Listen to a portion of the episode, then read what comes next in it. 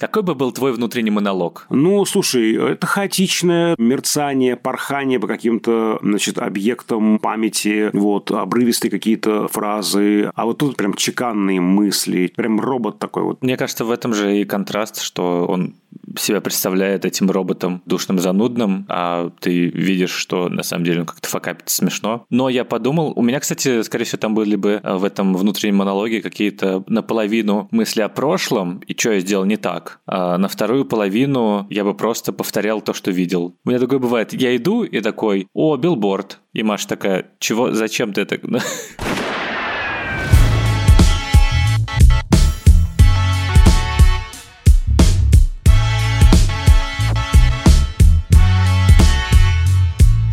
Всем привет! Это подкаст «Кинопоиска. Крупным планом». Меня зовут Дауля Джинайдаров, я редактор видео и подкастов «Кинопоиска». А я Всеволод Коршунов, киновед и куратор курса «Практическая кинокритика» Московской школы кино. Каждую неделю мы обсуждаем новинки проката, иногда разбираем классические фильмы, а еще советуем, что посмотреть.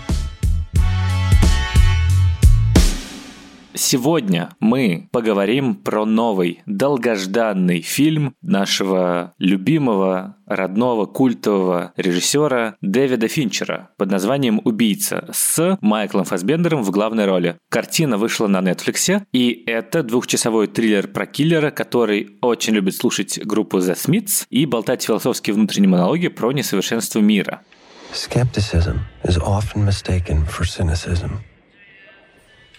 Most people refuse to believe that the great beyond is no more than a cold, infinite void. But I accept it, along with the freedom that comes from acknowledging that truth. И обсуждать мы будем, конечно, со всеми спойлерами, как и всегда – Если честно, я очень сильно ждал это кино, потому что, черт возьми, это полнометражный фильм от Дэвида Финчера. И, наконец-то, в его коронном жанре – триллер. Все-таки Манк при всех его достоинствах и ностальгической важности для режиссера, это был сценарий его умершего отца и вообще любовная открытка всем кинодраматургам и золотому веку Голливуду, все-таки Манк нельзя было назвать финчеровским фильмом. И это слегка разочаровывало. Как будто бы Манка мог бы снять и не Дэвид Финчер, а вот киллер по всем водным начиная от желтого цветофильтра и заканчивая интересом к образу убийцы, абсолютно кино автора «Семь», «Зодиак» и «Исчезнувшая». Хотя, кстати, я читал интервью в The Guardian Финчера, и он такой, я не автор, я как раз э, люблю удивлять и идти в совсем неожиданном направлении и обманывать ожидания людей, которые думают, что вот, это мое кино, а я иду и снимаю загадочную историю Бенджамина Баттона. Или э, сразу после бойцовского клуба берется за комнату страха. И у меня отношение к фильму «Убийца» менялось два раза. Во время просмотра я полностью был вовлечен в происходящее. То есть знаю, что многим показалось скучным, что там происходило на экране, но я просто погрузился в то, как круто на формальном уровне все это сделано. Получал наслаждение от аудиовизуальных придумок и напряженных моментов, в которых Финчер все-таки прям мастер. Сразу после финальных титров я слегка расстроился, потому что вот мы с моей женой Машей захотели обсудить и такие, так, а про что это было? Возникло какое-то ощущение антикатарсиса. Все-таки в «Убийце» не было какого-то очевидного сюжетного твиста, как это часто бывало у Финчера, или сложно устроенной человеческой истории. Это такое довольно линейное движение из точки А в точку Б в духе ревенж-муви категории «Б». Но на следующий день я продолжил думать про убийцу и решил, что это все-таки классное кино. И на содержательном уровне в том числе. И на самом деле даже более личное, чем Манк, потому что тут Финчер снял свои 8,5. И фильм в итоге работает на нескольких уровнях. И в целом мне приятно его вспоминать. Не уверен, что я прям буду его пересматривать, или это станет каким-то кино, которое ты раз в год обязательно включаешь, или если попадаешься на него на Netflix, ты такой, да, хочу пересмотреть «Исчезнувшую». Но я не пожалел о том, что это кино вышло, и кажется, что это достойная строчка в фильмографии Финчера. Конечно, все будут говорить, что ну это не тот Финчер, но давайте подождем лет 5, может быть 10, и произойдет какая-то переоценка. Что ты думаешь, Всеволод? Я помню, что ты не прям большой фанат Финчера, хотя и, понятно, относишься, думаю, с уважением. Ты знаешь, я очень люблю «Бойцовский клуб».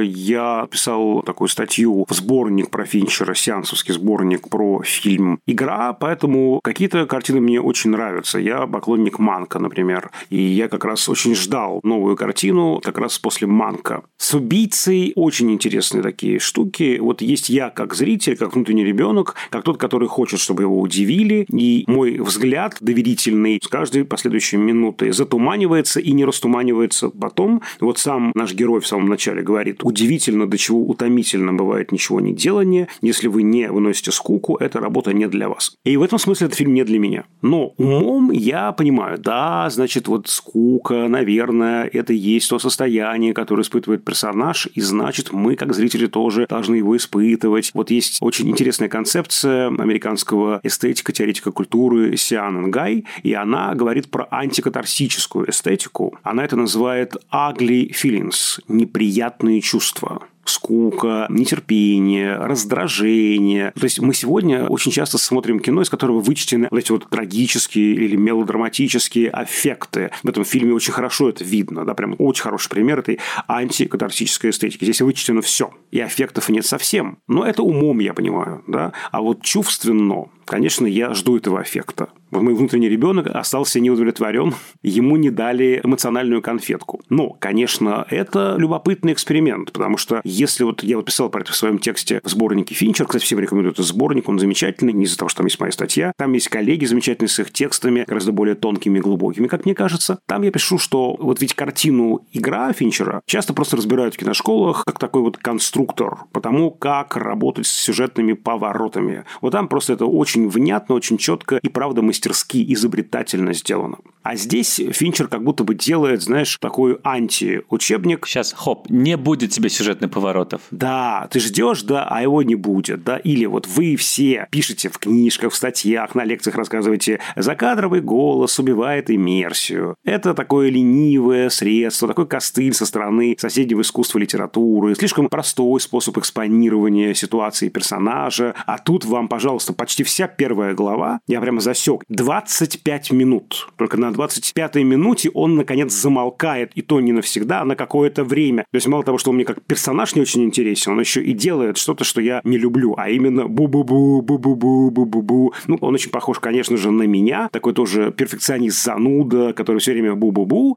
Наверняка и подкаст свой есть у этого убийцы. Убийство крупным планом. Обзор грузовиков и ячеек для сохранения вашего оружия. Топ-50 способов скопировать чужой ключ от шкафчика. Amazon. Как можно использовать в нашем деле? Сегодня гость нашего эфира – убийца Тильда Суинтон. Тильда, привет. Расскажи анекдот, пожалуйста. Как избавиться от трупа? Челлендж. Избавляемся от трупа за 15 минут.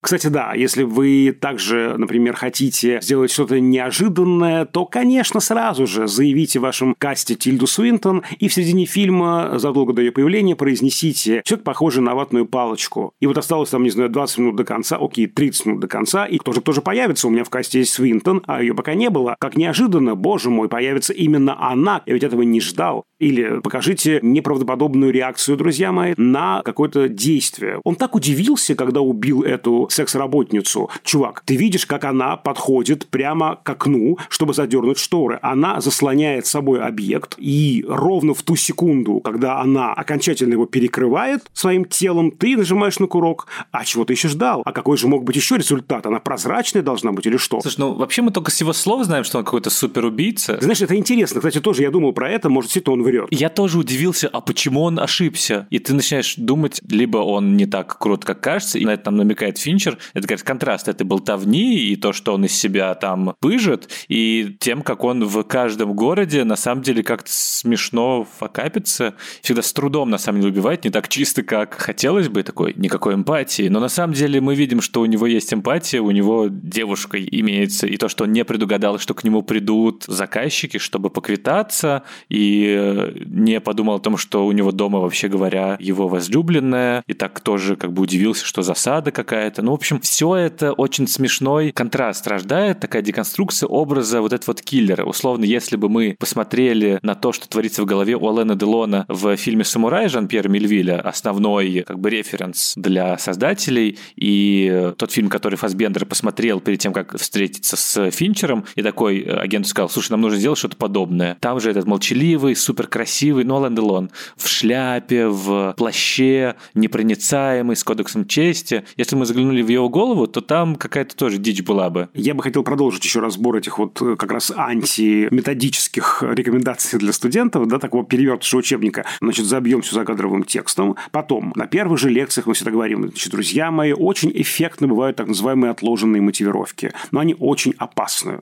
Напомню, что такое отложенная мотивировка. Когда персонаж сначала производит некое действие, странное, парадоксальное, абсурдное, может быть, да, только потом мы понимаем, что именно он имел в виду и почему он это делает. То есть зритель всегда хочет понимать и видеть все причинно-следственные связи. Отложенная мотивировка переворачивает эти причины и следствия. И играть в это можно, но очень-очень осторожно, да, потому что можно просто выбить зрителя из контакта с фильмом. Здесь их довольно много, этих отложенных мотивировок. Вот мы поехали зачем-то в хозяйственный магазин, покупаем там контейнер, но вот эти странности нарастают, и в какой-то момент я просто начинаю как бы отключаться. Лично я, например, да? Или тут есть ложная отложенная мотивировка. Помнишь, когда он фокусируется на мужчине в полосатых носках, затем меняет билет, а потом идет в отель, и там стакан ставит э, на ручку, чтобы, если что, он бы там задребезжал или даже разбился, когда кто-нибудь прикоснется к дверной ручке. Ты думаешь, да, какой ты предусмотрительный, как классно, сейчас появится кто-то, и мне страшно интересно, я жду этого. Объяснение этой странной да, э, деятельности, но ничего не происходит. То есть это интересно, но вот в какой-то момент это выматывает. Это лайфхак. Ну, то есть там очень много как бы мелкой моторики профессиональной деятельности. Мне как раз это было интересно, то, что, а, вот это вот он делает поэтому, а вот он не спит в постели, а как Леон сидит в кресле.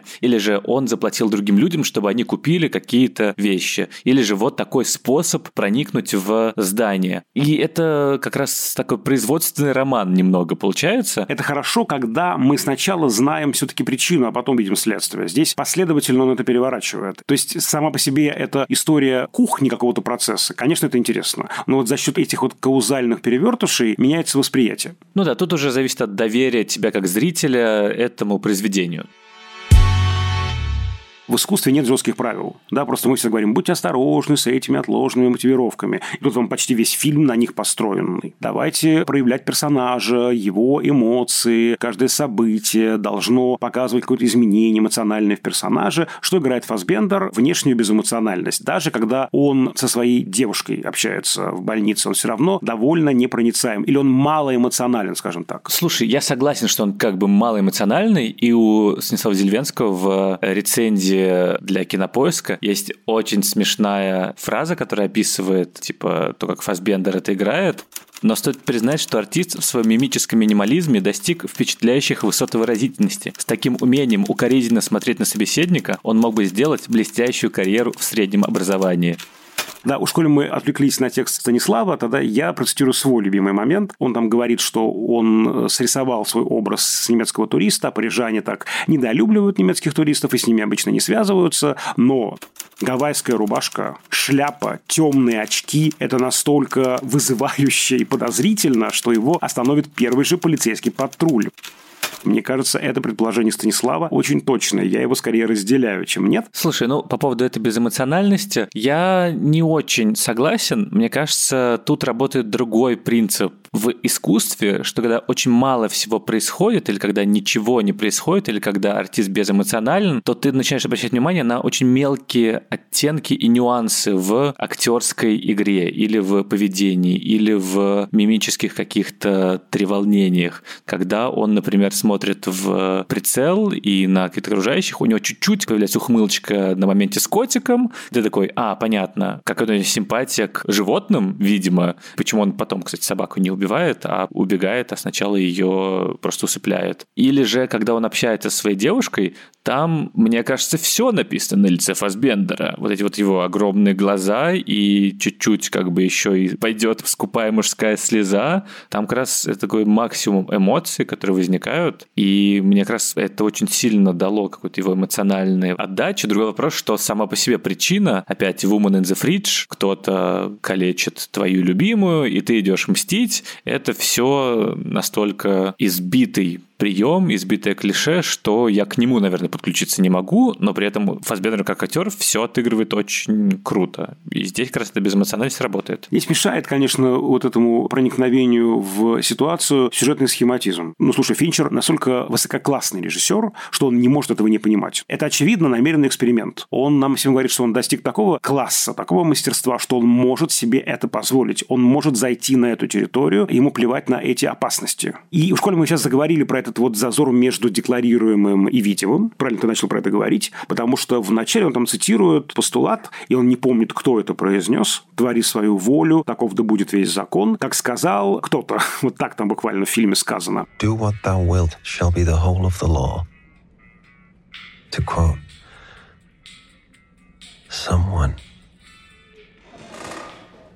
can't remember who. Вот, а мы можем посмотреть, кто сказал это. Это так называемая телема Алистера Кроули, религиозное мистическое учение, которое, в общем-то, даже некоторыми конфессиями признается разновидностью сатанизма. Там идея главная такая. Человек и есть Бог. Нет разделения на Бога и на человека. Ты человек, ты и есть Бог. Чтобы узнать вот эту истинную волю свою, нужно взять все бессознательное под контроль сознания. Это, мне кажется, очень важный ключ к фильму. Он и пытается это делать. Только кажется, у него не очень получается. Потому что чувства выходят из-под контроля. Этой фразой он говорит, что будьте не как все, будьте избранными. Будьте немногими. Да, а в конце он нам говорит ведь ровно обратную вещь. Ну да, он говорит, что в отличие от меня, потому что я принадлежу к большинству. Получается, что зритель не очень, наверное, может понять по внешним обстоятельствам этот путь. Потому что, ну почему он отпускает этого миллиардера, этого заказчика? Кстати, да, вопрос. Там даже у меня возникла идея, что он отпускает его, потому что придумал более суровое наказание. Я могу появиться в любой момент, отравить, значит, там твой чай. Но я все-таки потом просто фильм пересмотрел, потому что меня так все раздражало, что я просто сел и еще раз его пересмотрел. Почему люди пересматривают фильмы? Им так нравится такое комфортное кино. Почему все вот пересматривают? Так меня бесит, пересмотрю. Там действительно есть эта двойственность. Да, он угрожает, но с другой стороны, что-то с ним происходит. Он декларирует декларирует одно, на деле он, значит, другой, и как будто бы постепенно весь этот его путь, он его, что ли, смягчает. Он не показывает этого внешне никак в разговоре с Тильдой Свинтон. Но, очевидно, она затрагивает экзистенциальные вопросы. Ты правда хочешь этим заниматься? Ну, что для тебя это значит? И, видимо, в конце, как мы можем догадаться по результату этого действия, что он возвращается, значит, вот в Доминикану к своей девушке, значит, там вот эти коктейльчики замечательные, и, кажется, он выходит на пенсию или, по крайней мере, переоценил свое место в этом мире, свое отношение к этой жизни. И в этом такая странная, раздражающая, но фишка фильма, что мы, как зрители, хотим все понимать. А вот тут приходится пересматривать, на текст внимание обращать. Меня поначалу очень раздражила эта фраза «судьба – это плацебо, жизненный путь – это то, что позади». Ой, действительно, какая прямо, извините, мудрость. Чувак, просто заведи страничку в ВК. Волга впадает в Каспийское море. Да, можно и так было закончить фильм. Но если мы пересмотрим этот эпизод и в контексте более широком на это посмотрим, судьба – это плацебо. Есть лишь один жизненный путь, тот, что позади. Если вы не можете это принять, то, возможно, вы такой не один, вы такой же, как я. То есть он как раз говорит то, чем не согласен. Он не может этого принять. Он всю жизнь, видимо, убегал от судьбы, что есть высшая сила, что есть нечто за пределами твоего контроля, он же контрол-фрик, а здесь он видит, что жизнь рассыпается. Все его подготовительные действия на самом деле работают не в полной мере. И получается, что в конце, опять же, это не в мимике Фасбендера, не в ситуации, а просто в тексте дано, понимаешь, в тексте, который нужно слушать очень внимательно, выписывать и перечитывать. Получается, что он не согласен с тем, что он произносит. Он принял эту свою судьбу, он понял, что есть некая высшая сила, он больше не надеется на свой разум, свой контроль, на эту телему, которая которую, так, значит, неаккуратно цитировал в начале. Вот в том-то и дело, что, видимо, с ним что-то случилось. Все эти злодеяния в каждом эпизоде, видимо, давало ему понять что-то про себя, про этот мир. Он не переживает из-за случайно убитой секс-работницы или, допустим, он довольно жестко разделался с таксистом. Вот, чувак, заказчик. Он тебе говорит, что я ничего не имел в виду, я не знал, но, как минимум, он хотел убить первого чувака. Возможно, именно он и не заказывал избиение твоей девушки, но, по крайней мере, к нему очень много моральных претензий. Ни в коем случае я не хотел бы, чтобы его убили, если честно, да. Тем не менее, вот правда, ничто не предвещает такой развязки, что он просто уйдет. Почему? Что такого сказал ему этот чувак? Да, мне кажется, не этот чувак. Мне кажется, что он решил еще на моменте с Тильды Суинтон. Это же важный разговор, в котором он впервые, возможно, за всю жизнь встречается лицом к лицу со своим двойником, убийцей, который занимается тем же, что и он, который понимает его и который пытается найти эскапизм, который пытается найти смысл жизни и придумать себе какое-то второе существование, вторую биографию вот в этих дорогих ресторанах. Кстати, пока мы еще с Тильдой Свинтон еще не расстались, это тоже очень смешно и странно, потому что ты приходишь в дорогой ресторан, где много людей, ты хочешь убить эту тетеньку, ты не дождался, когда она приедет домой, ты прямо на людях собираешься ее убивать, она может закричать. Я не очень понимаю вот в логике его поведения здесь каких-то внятных для меня зацепок, ну как бы очень мало. Что он собирается с ней делать? Он, получается, не хочет ее убивать? Так на самом деле он и не хочет ее убивать, потому что она единственная, с кем он может нормально поговорить про то, что его волнует. И она это понимает. Она понимает, что он ее убьет в итоге, и он понимает, что она попытается его убить тоже. И он, конечно, хочет не поговорить и понять, а вот как ему жить вообще, а что в этом мире есть, кроме выполнения заказов за чужих каких-то людей и убийств, к которым ты никак эмпатично не привязываешься, и ты в итоге этот мужик, который пытался все убить медведя, и который получает в итоге ничего. В смысле ничего? Получает, видимо, удовольствие, судя по анекдоту. A hunter goes into the woods and he sees this grizzly, biggest he's ever seen. He raises his rifle and he fires. The bear falls. The hunter rushes forward, and to his surprise, there's nothing there. There's no bear, there's no broken twigs, there's no blood. And then suddenly, the grizzly throws this massive arm around his shoulders and explains You took your shot. You missed. So, either I feast or, and the choice is yours, I sodomize you. Naturally, the hunter chooses life. The next day, the hunter returns to the woods with a much bigger gun and he spots the bear again. And he aims, he fires, the bear falls. The hunter charges, no sign of the bear, until the bear is standing beside him, saying, You know the deal. The following day, the hunter treks back to the wood, this time with a bazooka. He sees the bear, lines him up in his crosshairs, fires. The recoil from the bazooka throws him backwards. And he looks up and the smoke's clearing and there's the bear standing above him, arms crossed. And the bear squints. You're not really out here for the hunting, are you? Смысл анекдота в том, что мужик, конечно, хочет убить медведя, а медведь просто иронизирует над ним, что ты не можешь меня убить, ну, в метафоре всего фильма, ты не можешь убить всех, просто будешь продолжать это делать, пытаться, но в конечном счете тебя будет сношать вот этот вот медведь, и будет такой, ну ты же ради этого сюда приходишь, да? И Фасбендер в итоге э, смотрит на Тильду Свинтон и такой, окей, ты находишь эскапизм в классной идее. Возможно, мне нужно на этом сосредоточиться, и, возможно, мне нужно перестать заниматься этой странной деятельностью, потому что мне в целом не обязательно заниматься. Я еще подумал, что это хорошо отражает, мне кажется, такого упертого перфекциониста. То есть он задумал какое-то действие. Он будет это делать, будет попытки 1, 2, 3, 4, 5, 100, пока он не добьется идеального результата. И это как раз вот такая ирония еще над этим перфекционизмом. С другой стороны, он же лажает.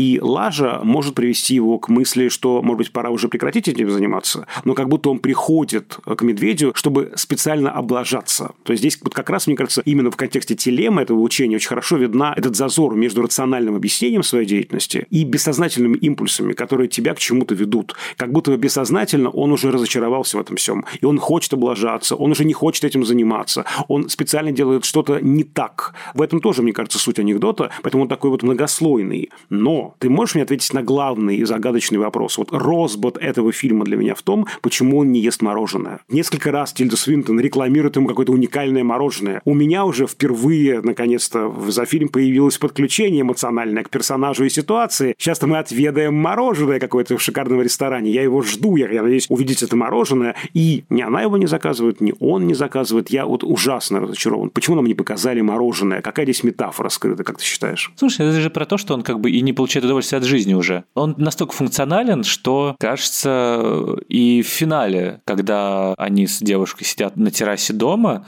он не то чтобы прям как-то счастлив. В этом же и немного, ну не трагедия, драма перфекционистов или драма трудоголиков, что ты все время жалуешься, что тебе трудно, что ты хочешь уволиться, что ты хочешь закончить, что ты хочешь просто сидеть на берегу моря, попивая коктейли с любимым человеком, и что все, в следующем году я обязательно ладно, выполню вот этот вот план, потому что мне в целом не нужно больше там что-то делать, что-то работать, заниматься какой-то деятельностью. Но на самом деле тебе это нравится. Ты уже немного наркоман этой работы. На самом деле тебе нравится скучать, тебе нравится просыпаться каждый час, тебе нравится постоянно быть в этом напряжении, тебе нравится то, на что ты постоянно жалуешься. И Фасбендер в финале не очень счастлив. Он выбирает вот эту жизнь многих, потому что, ну, что-то в нем действительно изменилось этот фильм. Но я не думаю, что он будет сильно счастлив. Я думаю, что через какое-то время он вернется обратно к этой деятельности.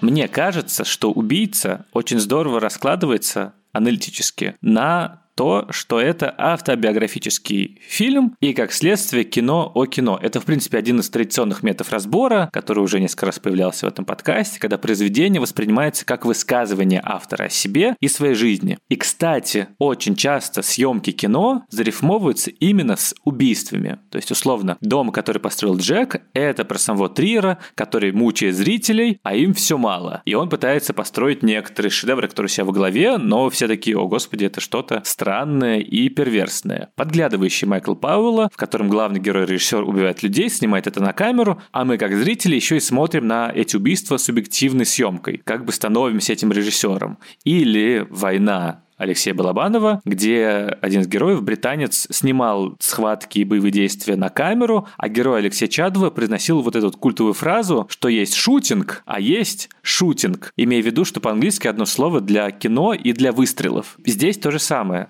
Фасбендер – это как бы холодный, расчетливый, безэмоциональный профессионал, перфекционист. То же самое и про Финчера постоянно говорят, обвиняя его, что он абсолютно вот такой вот делающий по 100 дублей человек, который достигает того, что ему нужно. Большая часть работы киллера – это ожидание. Бесконечная подготовка с коротким всплеском адреналина, и кино, как мы знаем, тоже по большей части ожидания, пока выставит свет или переставит камеру. У киллера что-то внезапно почему-то может пойти не так, и у режиссера в целом тоже. Вот эта вот знаменитая фраза Финчера, что съемка фильма – это как рисовать Джаконду, давая указания сотни людей с кисточками через рацию. Все обязательно пойдет не так, и на самом деле интересно становится как раз, когда у тебя не какая-то выстроенная суперконструкция интеллектуальная, а когда в основе этого вдруг какая-то эмоция, вдруг какой-то факап. Только тогда становится интересным и кино, и на самом деле убийца, потому что в остальное время просто говорит скучный профессионал. И вот когда в финале Фасбендер приходит к заказчику, человеку,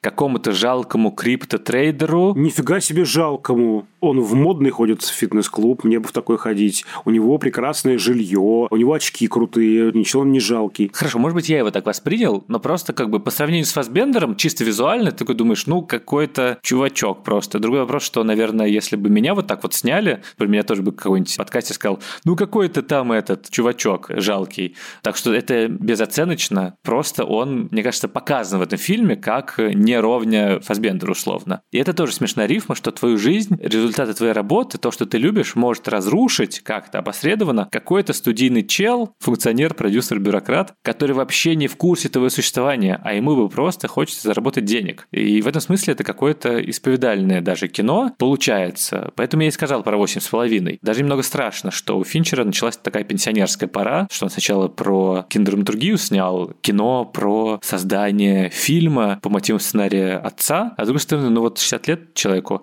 а зрители в напряжении держит, дай бог, э, каждому. Так что вот этот поворот, он как-то делает киллера тоже интересным, потому что оказывается фильмом про нечто большее, чем просто будни убийцы, как и всегда у Финчера. Да, там еще есть фраза «готовься, не импровизируй». Это же тоже про кино, да, сторибординг, да, разрисуем каждый кадр, отрисуем максимально подробно. И даже самая вот первая сцена фильма, он у нас находится в неком кресле и смотрит на окна напротив. Это буквально да, отсылает нас к картине Хичкока «Окно во двор», да, к этому образу вуайеризма, теме подглядывания. Все мы, как зрители, подглядываем только легитимным образом за жизнями других. То есть тема кино прям сразу действительно вводится. Поэтому да, действительно, это во многом про скучную и невыносимую работу кинорежиссера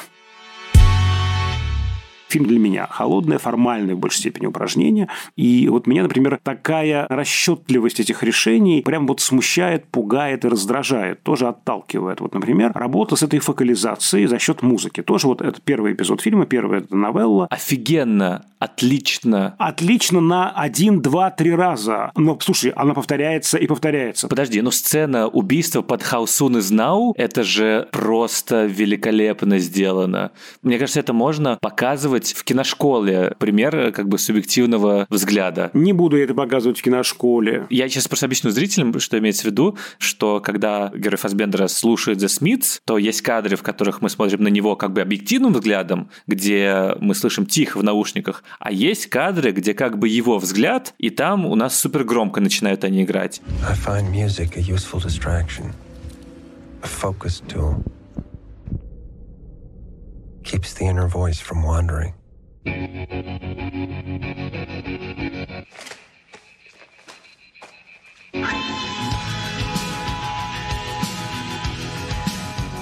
My process is purely logistical, narrowly focused by design.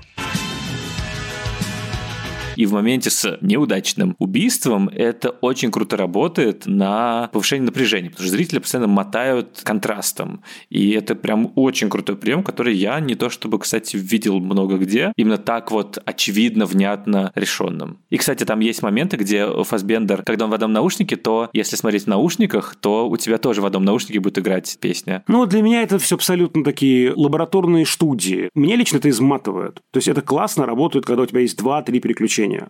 Но их тут сколько? Их тут дюжина. И в целом фильм построен для меня таким же образом. Понимаешь, это очень хорошо описывает устройство картины. Это вот эти холодные трюки, которые поначалу как бы, оба, как интересно, да? А потом ты понимаешь, чувак, ну, а может быть что-то еще, помимо вот этого внешнего трюкачества там будет, формального такого, да? Фильм, конечно, снят невероятно изысканно, очень тонко, действительно, очень интересно именно изображение, аудиоряд рассматривать, да? Но вот как раз этого погружения на глубину лично мне не хватило. Даже если мы говорим про то, что да, вот мы оказываемся внутри этого убийцы. Понимаешь, здесь фишка в том, что неинтересная голова убийцы. Что хорошо, есть деконструкция образа убийцы, обаятельного убийцы, как Пол Муни в лице со шрамом, или несчастного убийцы, как Джокер, да, в исполнении Хакина Феникса. Вот мы должны пожалеть его и всплакнуть вместе с ним. Да, здесь это, правда, отвратительный персонаж, и в голове у него мусор какой-то, и вот это вот как раз ugly feelings, эти вот неприятные чувства, погружение в голову. Я хочу зацепиться за что-то интересное в голове этого киллера, а там ничего интересного нет вообще.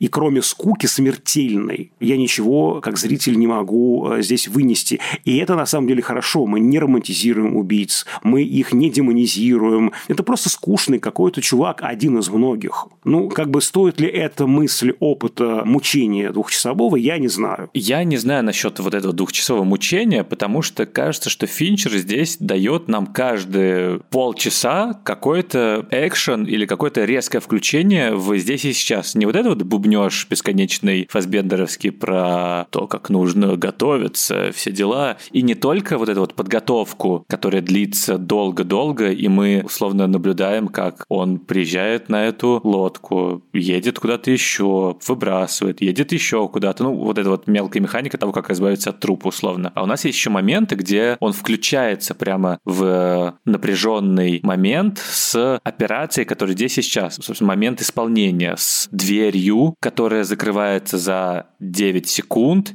и он сначала первый раз это считает, а потом во второй раз тоже считает, и мы ждем эти 10 секунд, что вот человек должен уехать на лифте, а успеет ли он, и Фасбендер успевает и открывает дверь и попадает. Или, да хотя бы первая сцена убийства супер круто сделанная, или же лучшая драка просто этого года с амбалом в доме, она длится, не знаю сколько минут, 5-7 может быть, это очень очень круто тактильно сделано. И, понятно, влияние какое-то, не знаю, Джона Уика, но как если бы Джон Уика поставил не бывший каскадер с любовью к неоновому свету и длинным кадрам, а, собственно, Дэвид Финчер. Очень напряженное включение, прям вот сразу тебя бросает в действие. Еще и я читал в плюс к саунд-дизайну, что на монтаже убирали все вздохи, рычания Фасбендера и того, с кем он дрался, чтобы мы слышали только звуки ударов.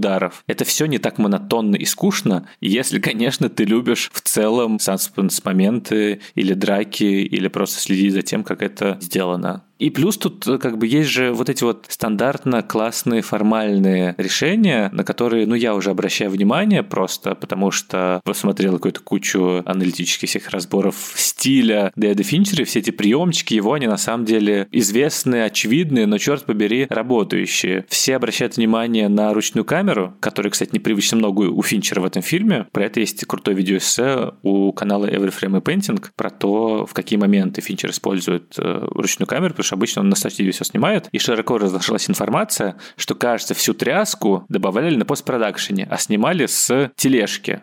И я, увы, знал про это, когда смотрел, поэтому меня вот в эти моменты чуть выбивал. Я прям видел, что, кажется, тряска какая-то не очень ручная, и плюс еще я смотрел прямо на Netflix в шакальном вот это вот э, качестве с не прям лучшим интернетом. Но при этом, как у Финчера всегда, вот это вот стилистическое решение, оно оправдано содержательно. Здесь ручная камера, когда возникает, тоже, когда у нас главный герой неспокоен. Когда он вдруг понимает, что началась какая-то дичь, которую он не контролирует. Это когда почтальон пришел в коворкинг, и прям сразу мгновенно начинается напряжение, включается саспенс. Или же когда на него нападает попадает этот э, мужик огромный в доме, и сразу тоже у тебя начинает все трястись. Это круто, это очень здорово работает. И Всеволод, это же еще очень смешной фильм. Я не говорю про как бы анекдот от Тильду Свинтон, но момент в драке, когда он достает терку для сыра, это же очень смешно. Думаю, сейчас он достанет нож, а там терка для сыра, он такой, господи.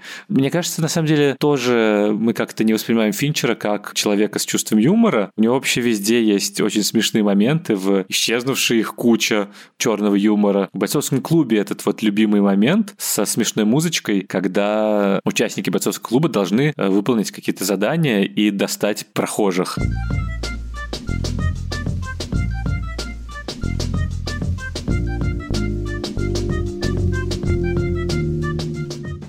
Здесь, на самом деле, вот этот вот контраст между образом крутого убийцы и тем, что он достает терку для сыра, или же тем, что он вообще слушает The Smiths. Это же супер романтическая группа, британская, баллады про любовь, какую-то меланхолию. И я все время думал, что сейчас Фасбендер войдет в лифт, а там будет Зои де Шанель, и такая она ему «О, я люблю The Smiths», и дальше какой-то другой фильм начнется. И это, во-первых, показывает, что у него есть эмоции, что он не тот человек, которым хочет казаться для нас, что его постоянно не затыкающийся подкаст на самом деле не особенно относится к реальности. А во-вторых, это просто, ну, какая-то такая деталь дикая, которая ты смотришь и думаешь, чего? И это очень, ну, смешно. Пишет Василий Степанов, главред журнала «Сеанс». Слушать Смитс после этого фильма будет затруднительно. А мы послушаем.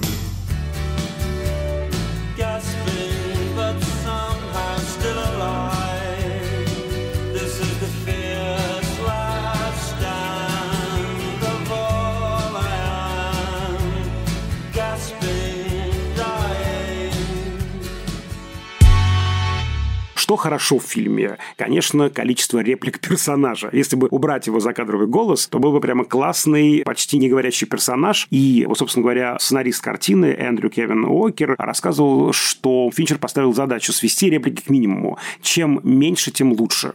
И они там чуть ли не бодались прямо вот сколько реплик. Нет, сокращай еще, нет, больше уже нельзя сокращать. И они сошлись на 13 репликах. Всего лишь 13 реплик на этот вот э, полный метр, да? Потому что если было бы еще меньше, меньше слов, то это было бы уже совсем неправдоподобно и уже совсем недостоверно. Ты бы посмотрел версию без закадрового монолога его? Да, было бы интересно, кстати. Ты знаешь, что Стивен Содерберг некоторые сцены монтировал в «Убийце»? Нет, кстати, не знал. Содерберг вообще же, он и она Спайка Джонзе тоже в какой-то момент у режиссера были проблемы с монтажом, типа 2.40, и Содерберг такой, окей, дай-ка мне 24 часа, и перемонтировал на 90 минут. Если рядом с вашей монтажной проходит Содерберг, то не сопротивляйтесь здесь. Да, он же чисто для фана перемонтирует какие-то фильмы. И странный факт про Стивена Содерберга, который звучит в подкасте про фильм Дэвида Финчера, что он был режиссером второй съемочной группы первых «Голодных игр». Шок-контент. И в этом смысле очень забавно, что «Убийца» реально самый Содерберговский фильм Дэвида Финчера. То есть это практически The Girlfriend Experience с Сашей Грей просто про убийцу. Потому что тоже производственная драма про неочевидную профессию, но при этом на самом деле высказывание режиссера про себя и про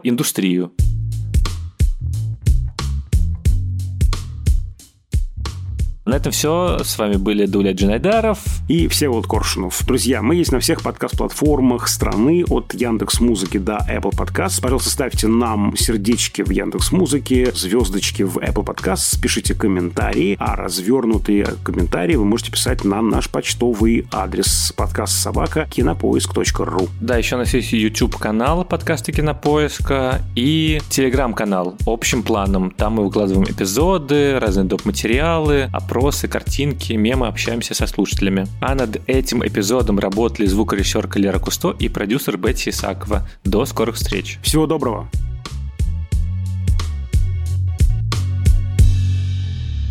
Фасбендер же крутой. Я, кстати, все думал, куда он исчез, потому что у него последний фильм в 2019 году вышел, и как бы, простите, это был Люди Икс Темный Феникс, это не считается. А я прочитал в The Guardian, что он, оказывается, ушел из актерской профессии, чтобы воплощать в жизнь давнюю свою мечту. Он теперь гонщик и уже два года участвует в гонке Лиман. 24 часа. Вообще мне нравится, да, когда люди, правда, делают такие странные карьерные ответвления, уходят из профессии, ищут себя. Это меня очень сильно как раз всегда подкупает, потому что думаю, эх, я, наверное, так бы не смог. Взять все, бросить, да, и вот вдруг там заняться чем-то.